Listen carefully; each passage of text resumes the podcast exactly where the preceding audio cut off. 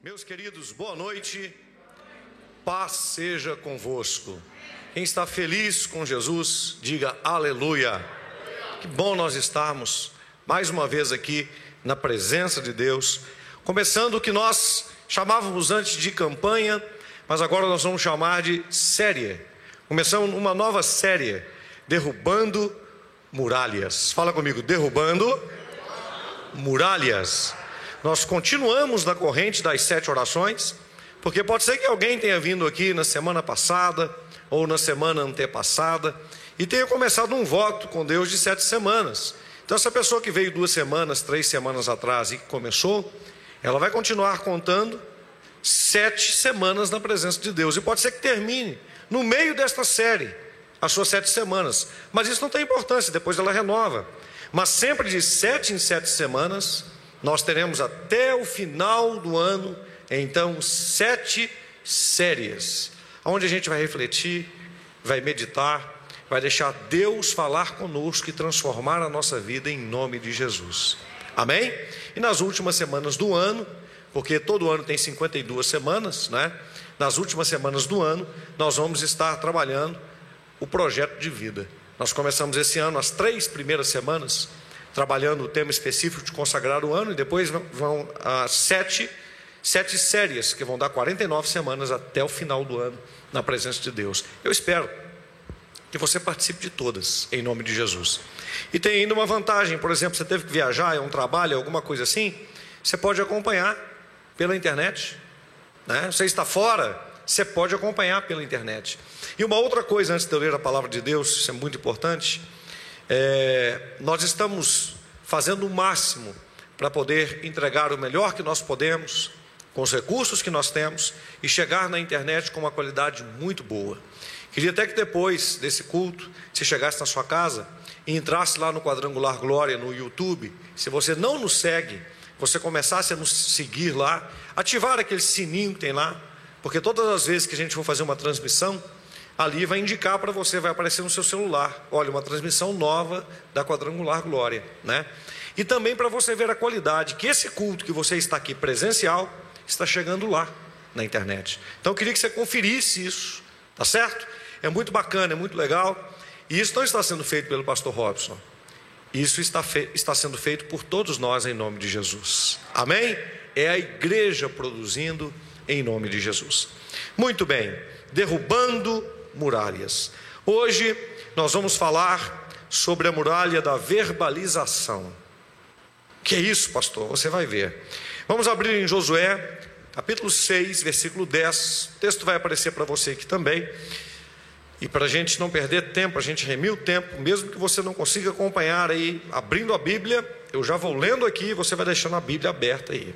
Porém, ao povo, Josué tinha dado ordem, dizendo: Não gritareis, nem fareis ouvir a vossa voz, nem sairá palavra alguma da vossa boca, até o dia em que eu vos diga: gritai então gritareis. Senhor nosso Deus, é Sua santa palavra. Nós te pedimos, fala conosco no poder do nome de Jesus. Amém. Pode se sentar todos com a graça que vem de Deus. No livro de Josué, nós lemos a história da queda das muralhas de Jericó. Um fato que é desafiador, que é intrigante, e uma parte da ciência, isso é muito importante a gente saber, eu friso algumas coisas para que você grave. Irmãos, nós temos a maioria dos bons cientistas que são criacionistas, que acreditam na criação do universo, que Deus criou o universo. Os cientistas mais sérios, estou falando de ciência, acreditam no Deus Criador. Agora, existe uma parte da ciência que não acredita nisso. Existe uma parte da ciência que tenta combater a Bíblia, tudo que a Bíblia ensina, tudo que está dito nas Escrituras, eles tentam combater. Tentam dizer que vários personagens bíblicos nunca existiram, que foram uma criação da mentalidade das pessoas, vários. Por exemplo, Davi, eles dizem que Davi não viveu, que Davi não, não existiu. Existe uma parcela da ciência e uma parcela da ciência que a gente vê que está comprometida com outros interesses, que diz inclusive que Jesus foi uma invenção, que Jesus não existiu. Então você precisa saber que assim como existe essa parcela que é pequena, que é menor, existe uma parcela muito maior de cientistas sérios que acreditam na Bíblia, que acreditam na palavra de Deus. Agora, para nós, isso não muda nada. Porque para nós acreditarmos na Bíblia, nós não precisamos do aval de ninguém, nós precisamos do aval de Deus, as próprias Escrituras. Nós temos fé em Deus e uma experiência pessoal com Ele. Então nós não dependemos de uma opinião científica para acreditar num fato ou não. Mas a realidade, a realidade é que as verdades da palavra de Deus não podem ser ocultadas por ninguém. Então existem, como existe a ciência séria, essa, essa ciência, ela mostra que as muralhas de Jericó, elas existiram sim. E aí há estudos e há divergências de ideias de qual era o tamanho dessas muralhas. Se eram 4 quilômetros, né? 4 mil metros, tem gente que fala em 40 mil metros de muralha. A gente não vai saber exatamente porque nós estamos falando de uma história de 4 mil anos atrás. Então nós temos muitos abismos aí para saber como de fato eram essas muralhas, porque nós não temos o escrito da dimensão das muralhas, mas sabe-se que podia passar um carro em cima dessas muralhas. Ou seja, eram muros muito bem fortificados e que não poderiam ser derrubados por nenhuma força que existia naquela época. Naquela época não tinham mísseis, naquela época não tinham bombas. Eu vou dizer para você, mesmo com mísseis, mesmo com bombas, que só se tem isso hoje, seria difícil derrubar muralhas que você pode passar um carro por cima delas. Hoje seria difícil derrubar as muralhas de Jericó, mas essas muralhas caíram e caíram diante do poder de Deus. E eu quero te dizer que as muralhas que existem na sua vida ou que se levantarem na sua vida, elas vão cair se você puder crer no Senhor, essas muralhas vão cair, porque Deus ele é o mesmo. E não existe uma história de queda de muralhas na Bíblia para Deus simplesmente demonstrar assim: olha, eu quero derrubar muralhas de pedra. Não.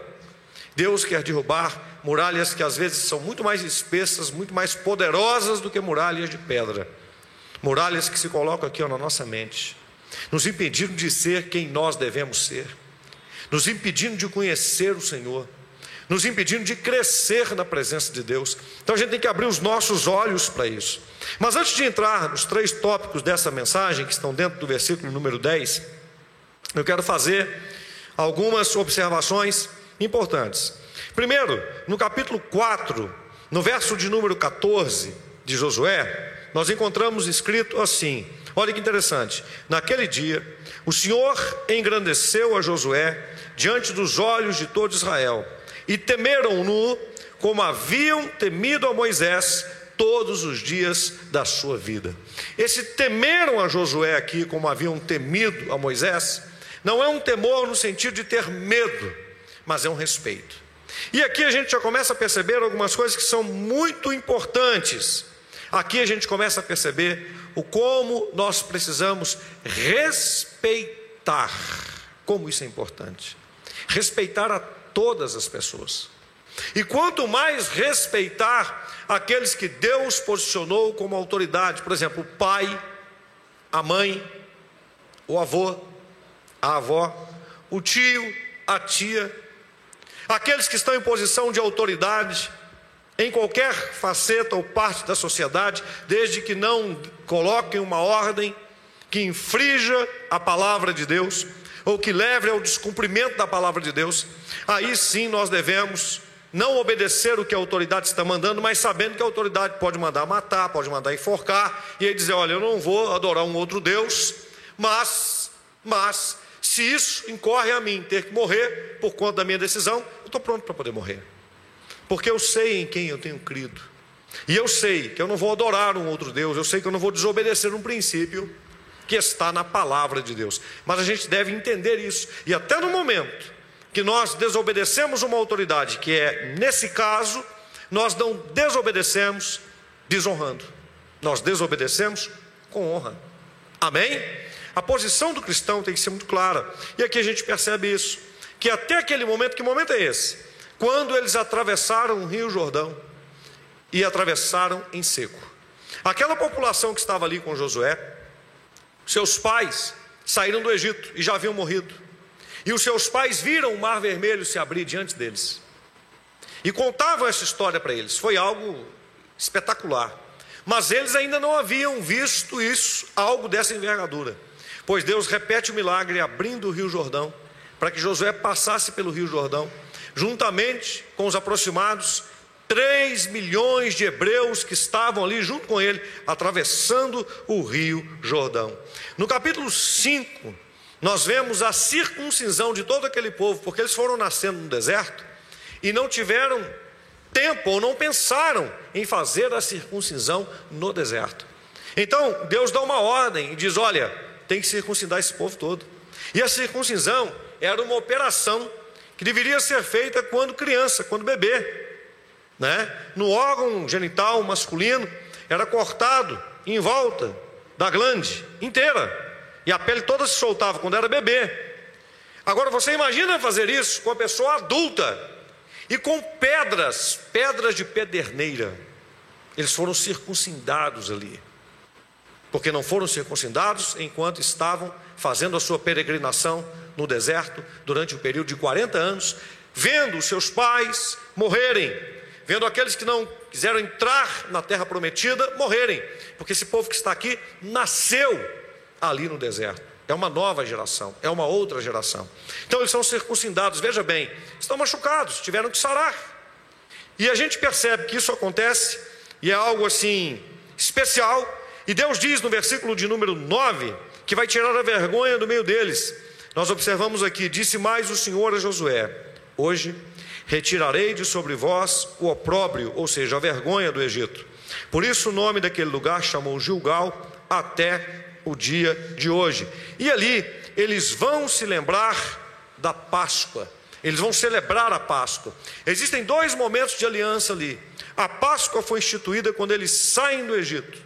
E deveria ser uma aliança perpétua. Todos os anos deveria se comemorar a Páscoa. Era a primeira festa que eles faziam. Isso deveria ser uma aliança perpétua. A passagem, né? a mudança de posição. Quando o anjo da morte passou por sobre a casa dos hebreus e não os matou. A casa estava marcada com sangue, mas quando eu preguei aqui falando a respeito da aliança do limiar, você se lembra que, na verdade, Deus entrou naquelas casas. E porque a presença de Deus estava ali dentro, o anjo da morte não entrou naquelas casas. Eles não podiam sair dali. Casas marcadas com sangue. E logo pela manhã, quando eles saem dali, já haviam feito a sua, a sua Páscoa, foi apressada comeram do cordeiro apressadamente, comeram do pão sem fermento apressadamente. Imediatamente pela manhã, eles saíram e saíram com as riquezas do Egito, porque o Egito ficou com medo deles. E Deus disse: Olha, vocês vão falar com os egípcios para dar para vocês riquezas. Era o pagamento por todo o trabalho escravo que eles estavam fazendo. E eles saíram dali ricos do Egito. Então a Páscoa deveria Deveria e foi feita durante esses 40 anos de deserto. Ela foi celebrada. E no versículo de número 11, olha que coisa interessante. Nós lemos assim: E ao outro dia, depois da Páscoa, então eles celebraram a Páscoa no dia 14. Ao outro dia, depois da Páscoa, nesse mesmo dia, comeram do fruto da terra. Então vejam bem, eles foram circuncidados, celebraram a Páscoa e sabe onde é que isso aqui está acontecendo? Depois que eles atravessaram o Jordão? Na terra de Canaã. Irmãos, eles já estavam pisando em Canaã. Quem está entendendo, diga amém. E olha o que, que vai acontecer. Ah, comeram do fruto da terra pães ázimos e espigas tostadas. Agora veja o 12.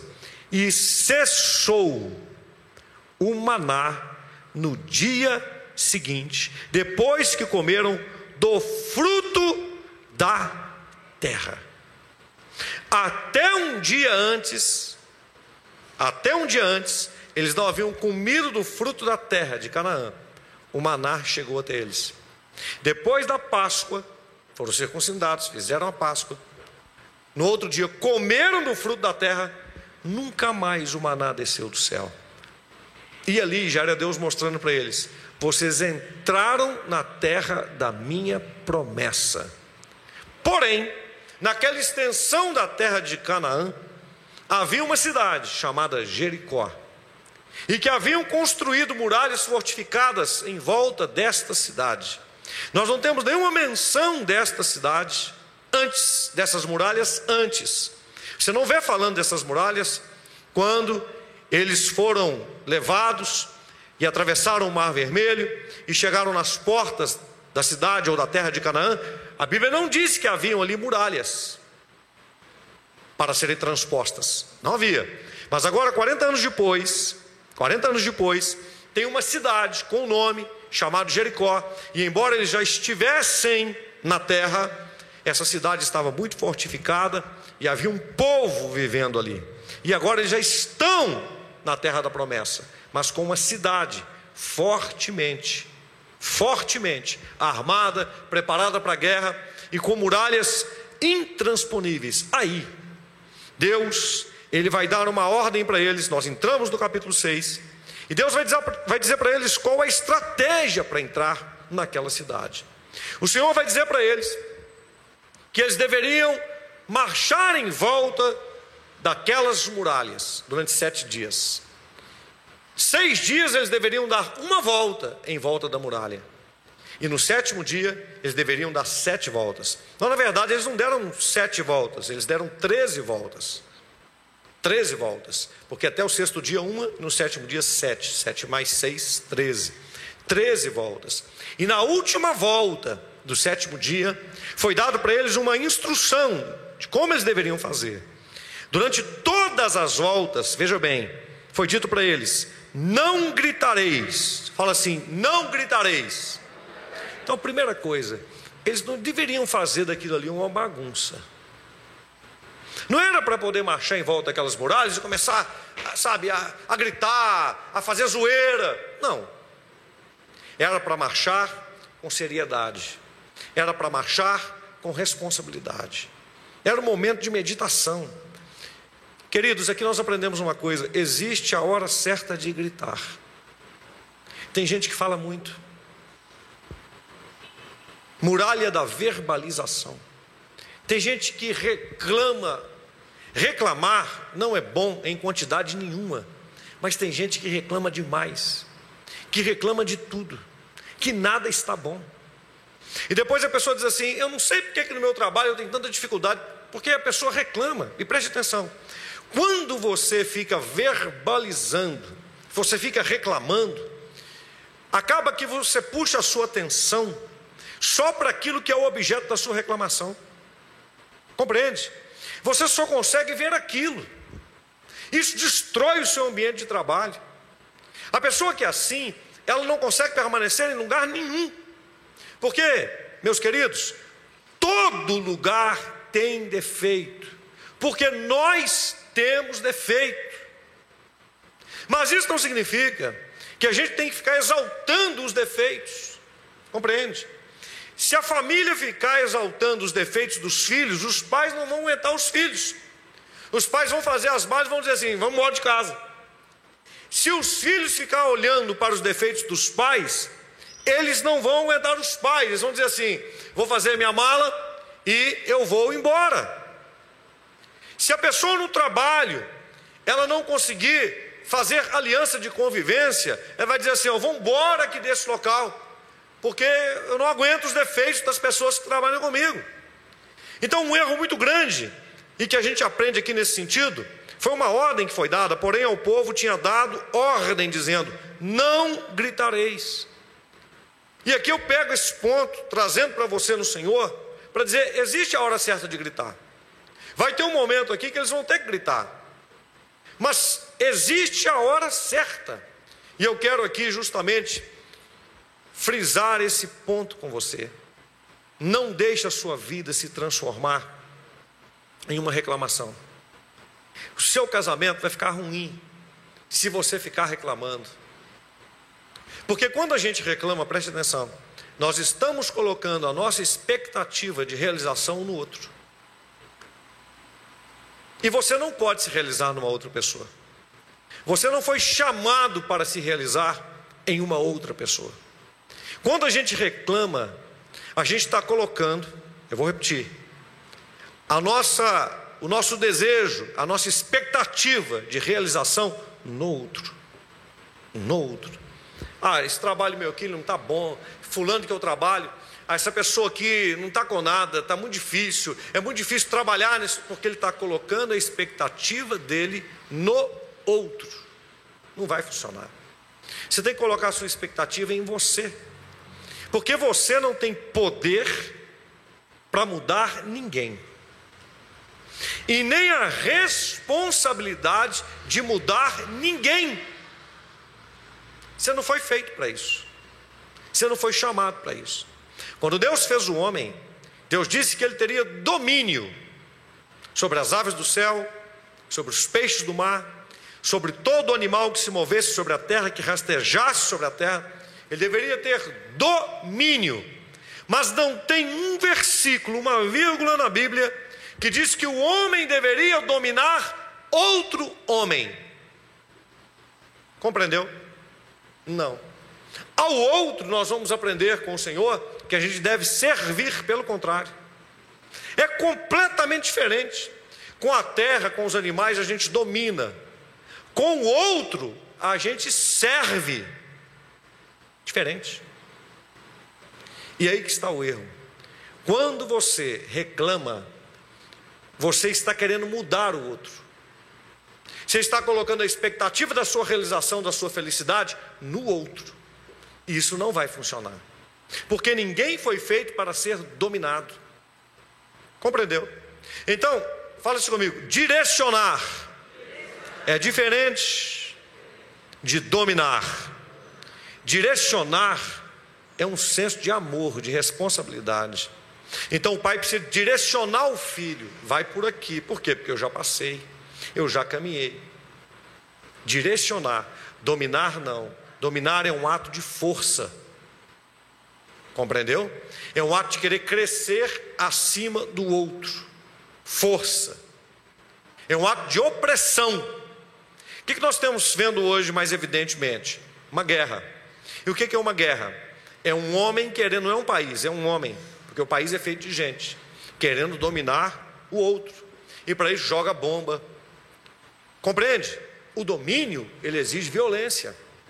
Não é direcionamento aqui, vamos conversar. Vamos trocar uma ideia. Vamos chegar num ponto em comum, não. Eu quero dominar você. Você não pode fazer isso, nem isso, nem isso. Se você fizer isso, isso isso que eu estou dizendo para você não fazer, eu jogo bomba em você, eu te explodo. Eu sou mais forte do que você. Compreendeu? Então ele só consegue pela força. Pela força.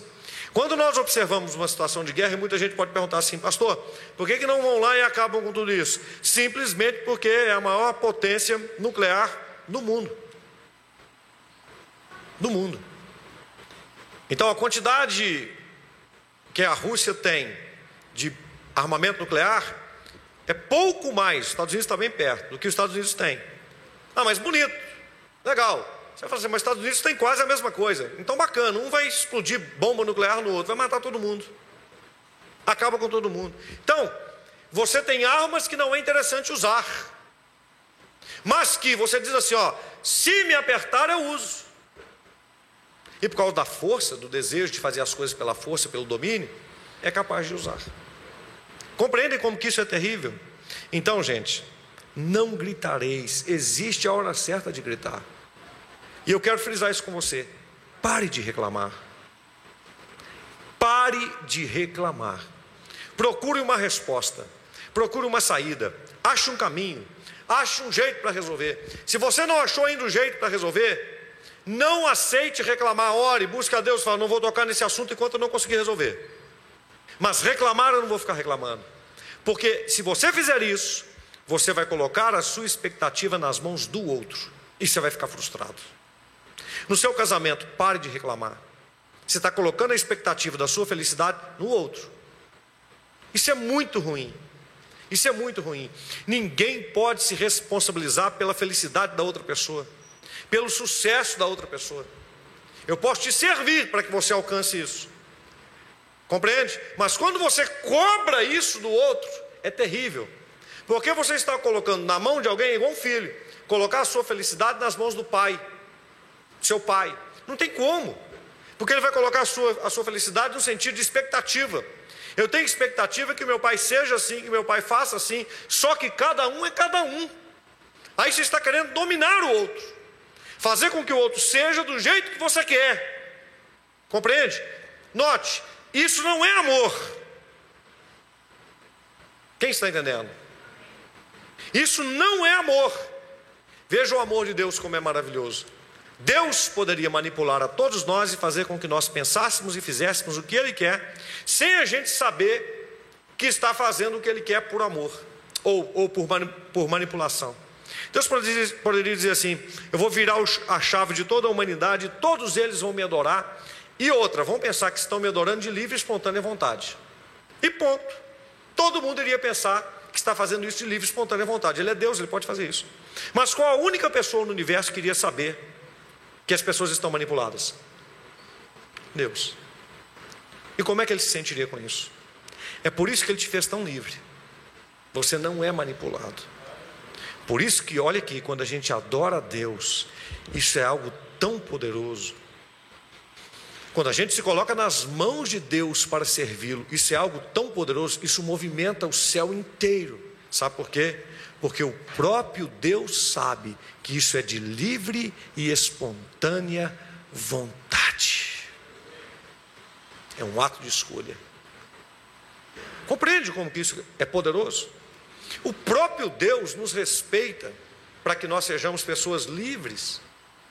Então você precisa, nós precisamos aprender a respeitar, ou seja, não gritareis, existe a hora certa, sem emoção, sem exagero, sem extravagância, sem querer ganhar no grito. Número um, fala comigo, não gritareis. Número dois, parece uma repetição das mesmas coisas, mas não é. José diz assim: Não fareis ouvir a própria voz. Não fazer ouvir a própria voz. Que coisa, hein? Que coisa, hein? Interessante. Aqui, quando você pega no, no, no texto e você quer perceber o que, que está dizendo, é interessante que você pegue isso no original. Eles poderiam, de uma certa forma, falar consigo mesmo. Já ouviu quando você fala sem falar? Porque mesmo que você não verbalize, preste atenção, um monte de coisa vem na sua cabeça. Então, Deus estava dizendo para eles que eles não deveriam fazer ouvir a própria voz, não significa que eles não tinham que pensar, que eles não tinham que raciocinar, ou que eles não poderiam falar consigo mesmo em secreto. O momento daquela marcha era um momento em secreto. Fala assim: muralhas caem diante do nosso secreto com Deus. Claro que havia uma estratégia divina. Você veja se deixa aquelas pessoas marchando em volta das muralhas e podendo falar. Um olhava para o outro e falava assim: ó, o que você acha disso? Um dia, marchou. No outro dia, marchou um dia, ok? Aí alguém deveria olhar assim, não falou nada. Mas no segundo dia marchou e. É, você sentiu alguma coisa balançar aí? Eu não. Eu vou dizer assim: ó, essas muralhas, rapaz, elas têm a grossura que dá para passar um carro em cima. Uma carruagem dá para poder passar em cima. Um ia olhar para o outro e falar assim: ó, a gente está fazendo papel de idiota aqui, não dá não. Um bando de gente. Presta atenção, irmãos. Você acha que o pessoal que estava lá dentro havia um temor por causa de Deus? Mas o pessoal que estava lá dentro, você acha que aquele pessoal que estava lá dentro acreditava que as muralhas iriam cair? Irmãos, olha aqui para mim. Você acha que quem estava marchando acreditava que as muralhas iriam cair? Seja bem honesto. É. Compreende? Deus abriu o rio Jordão diante deles. Puxa, que coisa maravilhosa. Maná caiu do céu. Mas, meus irmãos, marchar em volta de muros, muralhas espessas, e os muros caírem. Um ia perguntar assim: aqui, é, não vai ter nada, porque naquela época não tinha explosivo, não tinha dinamite. E eu fico pensando, sabe? Se eles pudessem conversar, o que, é que eles iriam falar? Aqui, seria mais fácil, ao invés da gente estar tá marchando em volta aqui, a gente estar tá fazendo algum instrumento de madeira para poder bater nos portões da cidade, tentar derrubar? Talvez não seria mais interessante se a gente tivesse construindo, pegando bastante madeira e construindo uma ponte, uma rampa, que chegasse no topo da muralha e a gente conseguisse sair todo mundo correndo aqui e tal, e lá na frente a gente pulava lá para dentro. Iam vir um monte de ideias. Então foi dito para eles: não gritareis, não gritareis, sem zoeira, sem exagero, sem emoção, não fareis ouvir a própria voz, todo mundo em silêncio. Irmãos, tem momento na vida que quando você não conseguir acreditar no que Deus vai fazer, porque você não consegue dimensionar, preste atenção. Entenda que Deus não é o que você ou quem você pensa, Ele não cabe aí dentro da sua cabeça e nem da minha. Ele é muito maior do que nós. Deus criou tudo o que existe. Deus criou coisas que nós nem imaginamos que existe. Ele é muito maior do que nós.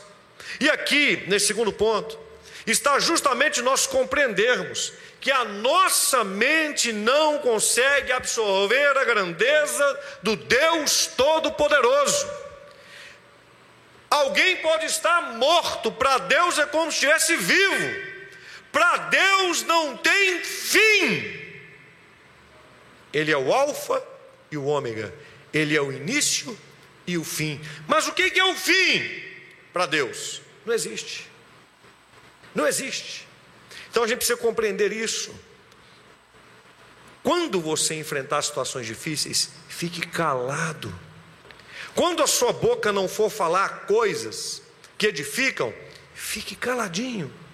Primeira coisa dentro desta série Derrubando Muralhas. Irmãos, a gente tem que aprender a falar menos.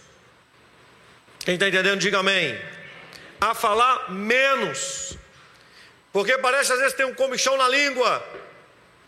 Aquele desejo de falar dos outros. Aquele desejo de falar mal dos outros. Ainda bem que aqui na igreja do Glória tem esse nome Glória, né? Todo mundo já vive como se estivesse na glória. Então aqui não existe isso. Glória a Deus. Eu só prego só para poder dar uma vacinada. Mas nós temos que fazer de tudo, irmãos, para poder cortar isso. Que, que eu estou falando? Vai edificar?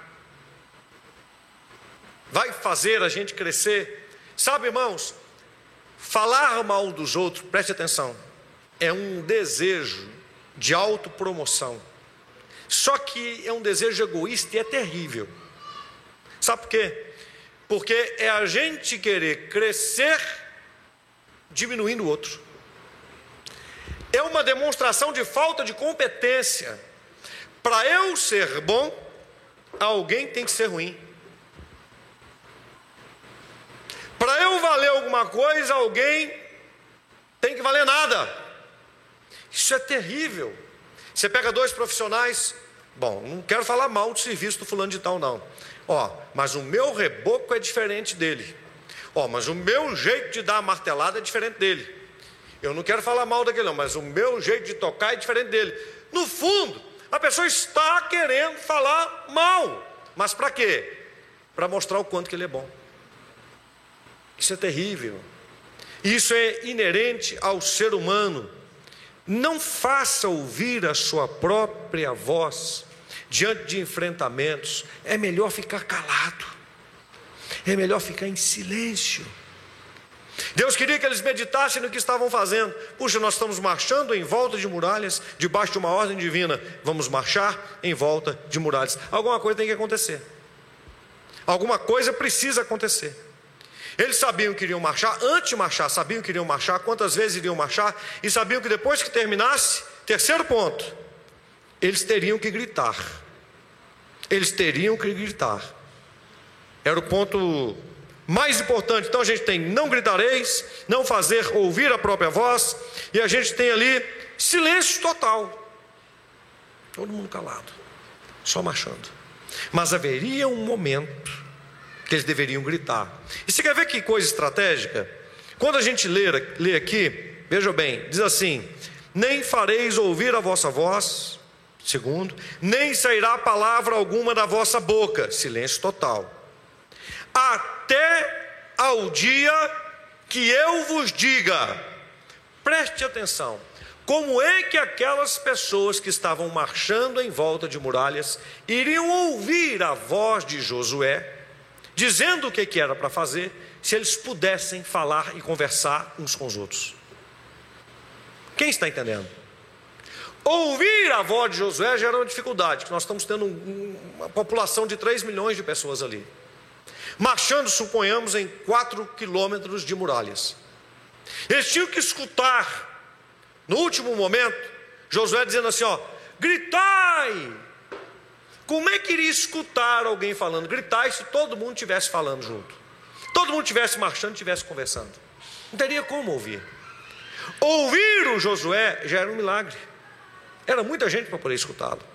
Então, veja bem, o silêncio, o silêncio nos leva a ouvir a voz de Deus. O silêncio faz parte da oração. Compreendeu? E quantas vezes a gente está tão acelerado que a gente não consegue parar e ficar em silêncio para ouvir. Eu já participei de muitas vigílias. E tem gente que às vezes está numa vigília, ele acha que na vigília tem que gritar o tempo todo. Ele começa, ele vai e tal, e fala uma língua, depois ele fala outra, depois ele fala outra, depois ele fala assim: Senhor, me dá mais língua para eu poder falar. A boca dele seca, ele não aguenta mais, porque ele só fala, fala, fala, fala, fala, fala, fala, fala, fala, fala, fala, fala. Senhor, faça isso, faça aquilo. Deus, eu quero. Ah, Senhor, que não sei. Ele não deixa o Senhor falar. Aí falta dois minutos para poder acabar a vigília. Ele não deixa Deus falar. Ele fala, fala, fala, fala, fala, fala, fala. Agora acabou a vigília. Deus. Ah, é que eu ia falar. Tchau, valeu, Deus. Ele vai embora. E ele diz assim: ó, orei uma hora e Deus não falou nada comigo. Fala, queria. Mas você estava falando. Você não deixou Deus falar. Silêncio. Escuta a voz de Deus. Irmãos, existe cura quando a gente para para poder ouvir. Existe cura. Então houve um momento ali, sete dias de silêncio, fazendo uma coisa louca, marchando, sem poder falar, sem poder reclamar, sem poder dar a própria opinião, sem poder dar uma ideia, sem poder perguntar o que é que nós estamos fazendo aqui. Silêncio, silêncio. E daí a pouco eles estão terminando a sexta volta do sétimo dia. A sétima volta, quando terminaram, Josué está de olho.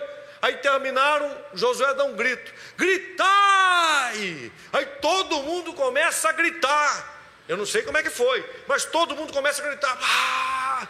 Daqui a pouco, irmãos, porque a Bíblia não diz, as muralhas caíram. Eu não sei se foi um terremoto, eu não sei se foi um vento de uma coisa assim sobrenatural, eu não sei o que é que aconteceu, mas as muralhas começaram a cair, e o que é interessante, não há o relato da morte de um hebreu. As muralhas caíram para dentro. Elas caíram para dentro, de forma que quem estava marchando em volta, ninguém foi atingido. Elas caíram, e você imagina o medo de quem estava lá do lado de dentro, quando viu as muralhas caindo. Irmão, não tinha mais soldado, não tinha mais ninguém. Eles falaram: Isso aqui é sobrenatural. Nós não estamos enfrentando um povo, tem alguém com eles. Eles falaram que é Deus, e muito, da, e muito daqueles acreditaram nisso, óbvio. Nós nunca vimos um negócio desse acontecer. Eles entraram lá para dentro e o inimigo estava enfraquecido. Então escute. Muitas vezes na sua vida, Deus vai permitir você enfrentar situações extremamente difíceis e intransponíveis, e que vão levar tempo. Deus vai fazer isso por quê, pastor? Porque quando Deus permite isso, Ele está tratando o seu caráter, Ele está fazendo com que você tenha paciência, que é a ciência da paz. Ele está te dando paz. Aprenda a esperar, não diga nada. Quando você não souber o que falar, o que dizer, fica quietinho, espera em Deus, confie no Senhor, mantenha a sua fé, não se preocupe com o tamanho das muralhas. Deus é poderoso para agir. Você na sua caminhada de fé, já deve ter visto muitos milagres acontecerem. Por que é que Deus permite você ver os milagres? Com isso você é fortalecido, você percebe a ação de Deus. Lutas que você passou, Deus permitiu.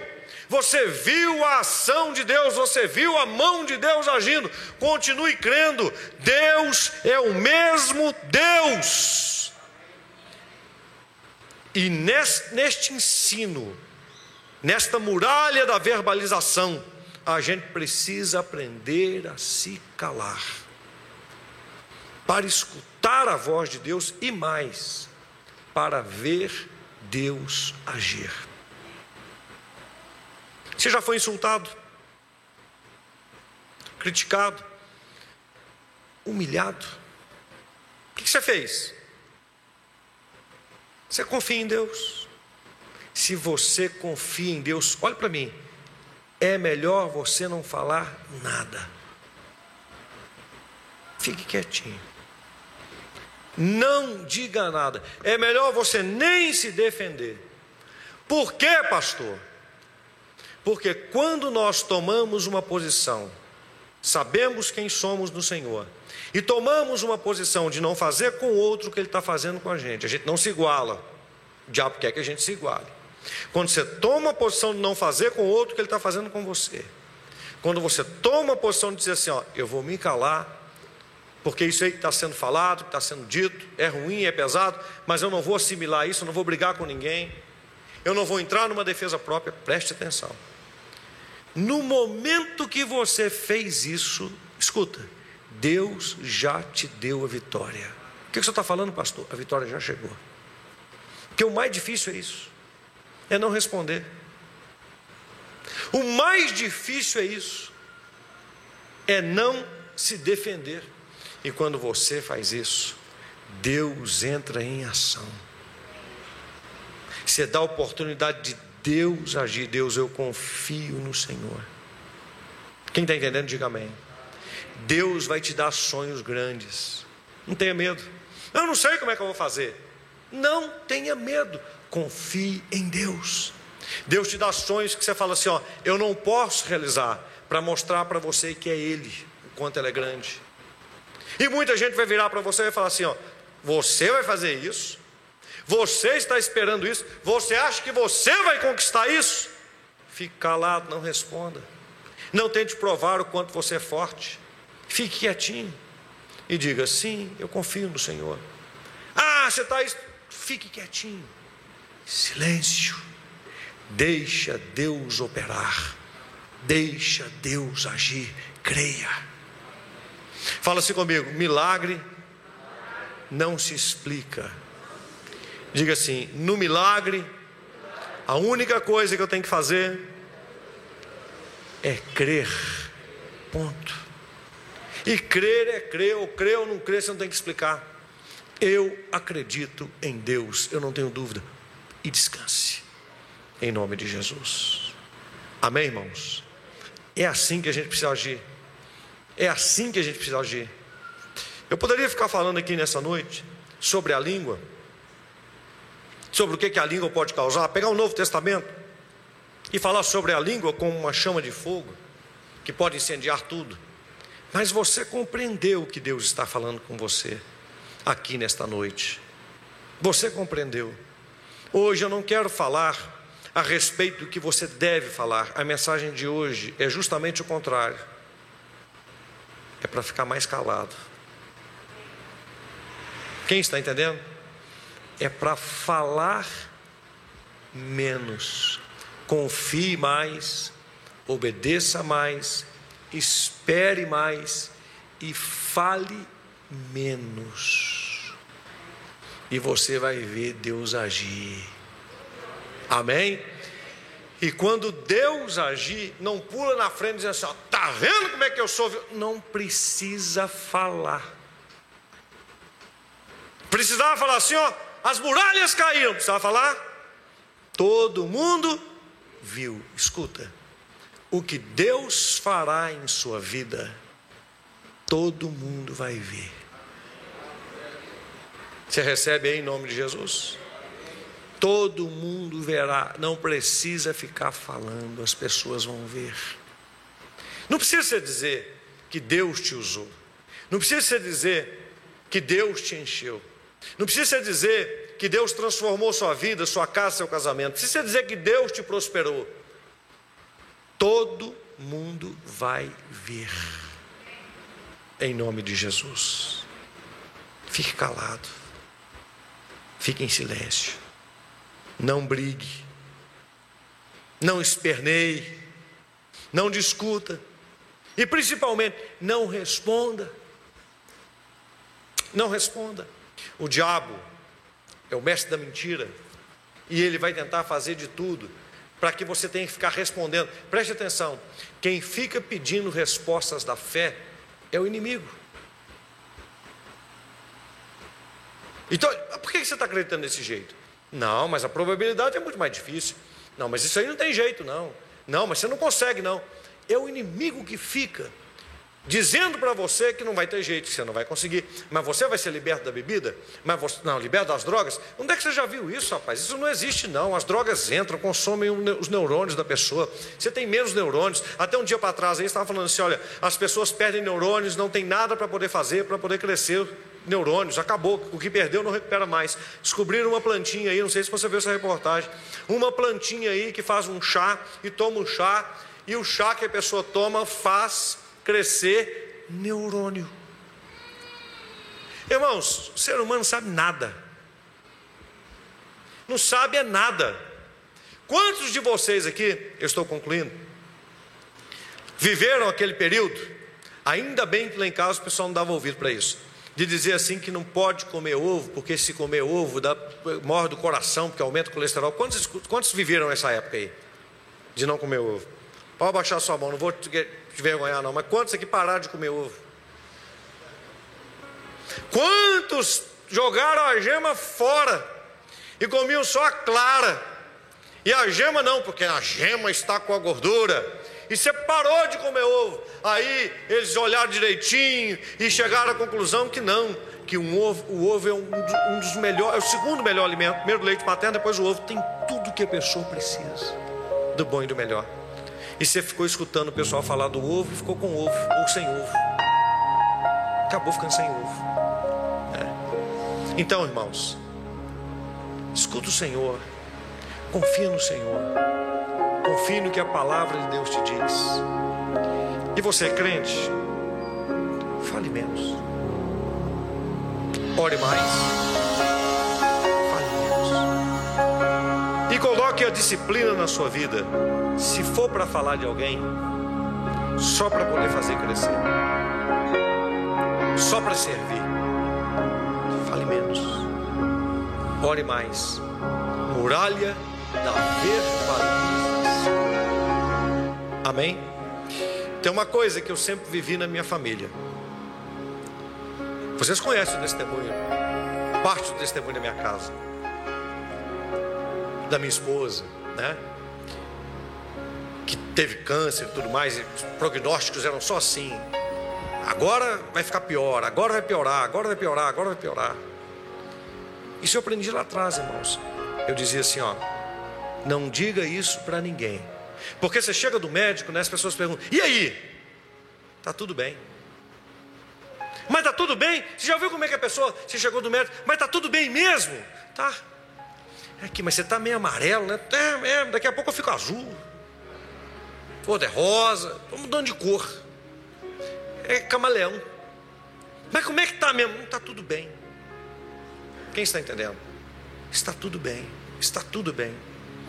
Falaram assim com a gente, olha, vocês não vão poder ter filho. Eu falei assim, não vão contar isso para ninguém. Casamos, fomos para a lua de mel e começamos a trabalhar. Começamos a trabalhar. Nove meses de casado, gravidez. Natan. Quando foi, olhou lá a gravidez, separou né, os, os, óvulos, né? Não, não separou óvulo nenhum, não. Ah, mas como é que essa mulher está grávida? Ah, isso aí não é com a gente, não. Não, só trabalhamos. Aí falaram assim: ó, vai nascer com problema essa criança. Eu falei assim: mamãe escutar isso, grávida, né? Pesado, né? Cíntia voltou assim, arrasada. Falei assim: ó, fala nada com ninguém. Fala nada com ninguém. Não conta para ninguém isso. Vai, compra e não conta nada. Fica caladinha. Vamos chorar. Natan, você não tem nenhum problema não, né, meu filho? 23 anos de idade, você não está me escondendo nada não, né? Deus te abençoe. Aí nascem os meninos de cinco meses. E falaram, ó, oh, vai demorar seis meses para poder sair do hospital, assim, essa. Não fale nada com ninguém. A gente chegava do hospital, como é que tá? Maravilha. A notícia do hospital era assim, ó, infecção hospitalar. Aí perguntava para a gente como é que tá. Tá, tá tudo bem. Mas tá tudo bem mesmo? Tá, tá tudo bem. É. Aí no outro dia, um estava com eh, infecção, a gente só pôde ver um, no outro dia não pôde ver nenhum, porque o outro também pegou infecção. Falou, desse tamanhozinho com infecção, é muito sério. Eu digo assim: ó, não fale nada. A gente aprendeu isso. Silêncio. Diga nada. 14 dias um está saindo do hospital. Ia demorar seis meses, 21 dias o outro. Um dia o Daniel caiu, era muito pequeno, teve uma lesão de cotovelo. Os médicos tiraram chapa falaram assim: olha, infelizmente, infelizmente, quando ele crescer, esse braço dele vai ter atrofia, vai ficar um braço mais alto que o outro, e esse vai ficar atrofiado, aquele braço pequenininho. Não fale nada. Não, mas não tem jeito mesmo, porque nessa posição não tem, o osso não está formado. E o que deteriorou, não tem como criar mais. Compreendeu? Atingiu o que não tem como. Então não tem como esse osso se refazer. Porque ele é pequeno, o osso ainda está em crescimento. Então o que se perdeu dele nessa queda, não tem mais como repor. Daniel está lá para cima, né? Bração desse jeitão assim. Tem nada. Fica calado. A minha mãe, período ela teve tuberculose. Aí, dois terços do pulmão, eu não sei se é o direito ou se é o esquerdo, dela foram comidos. Ela ficou com um pulmão e o outro pulmão só um pedacinho, né? Aí a minha mãe foi para poder pedir aposentadoria, porque estava com o pulmão danificado, com a chapa, com tudo, né? Aí a gente conversava, né? Aí eu falava assim com minha mãe: não fale nada, não diga nada, não diga esse negócio que você tem, não fale isso não, caladinha. Aí, aí na época ela falou assim: meu filho, você ora por mim? Né? Falei, claro. E a minha mãe, desde o tempo lá do início, é, quando o Mário de Oliveira chegou, e o pastor Mário ele fala que não, que não falava com ninguém para colocar o copo de água no rádio. Né? O pessoal fala, falava assim, ele fala, nunca mandei colocar o copo de água no rádio. e tal. E o pessoal não faz sim. Aí minha mãe falou assim: é, você ora na água por mim? Eu falei, ora. Aí todos os dias enchia dois litros de água e eu orava na água. Né? Ela queria que eu orasse na água, orava na água. E tomou água. Aí, irmãos, ela foi lá, o médico falou, né? Só vai aposentar, porque perdeu dois terços do pulmão. Foi lá no médico. E o médico falou, mostrou a chapa, né? Ah, aposentadoria certa. Qual que é a data disso aqui? Seis meses atrás? Ah, só vou pedir por pedir mesmo, porque eles podem querer é, dar impedimento, porque tem seis meses essa chapa, né? Tira outra. Coitadinha de mamãe. Perdeu a aposentadoria. Fez outra chapa, os dois pulmões estavam perfeitos. Chegou em casa, meio assim, né? O que, que foi, mãe? É, filho, não vou aposentar não, por quê? Ô, filho, os pulmões tá tudo normal. Eu falei, alegria, alegria. Depois ela aposentou, né? É, tem tanta coisa, irmãos. Tem tanta coisa que eu aprendi com essa questão de verbalizar. Tanta coisa, tanto para o bem como não verbalizar o que não presta, mas a gente aprender a falar o que presta. Nossa boca não pode ser a serviço do diabo, não. Viu? O, o, o, o diabo ele quer trazer um meio, uma forma, porque ele sabe que tudo que Deus fez, ele fez pela palavra, falando. E você saiu de quem? De quem? De? Diga assim: a palavra de Deus tem poder.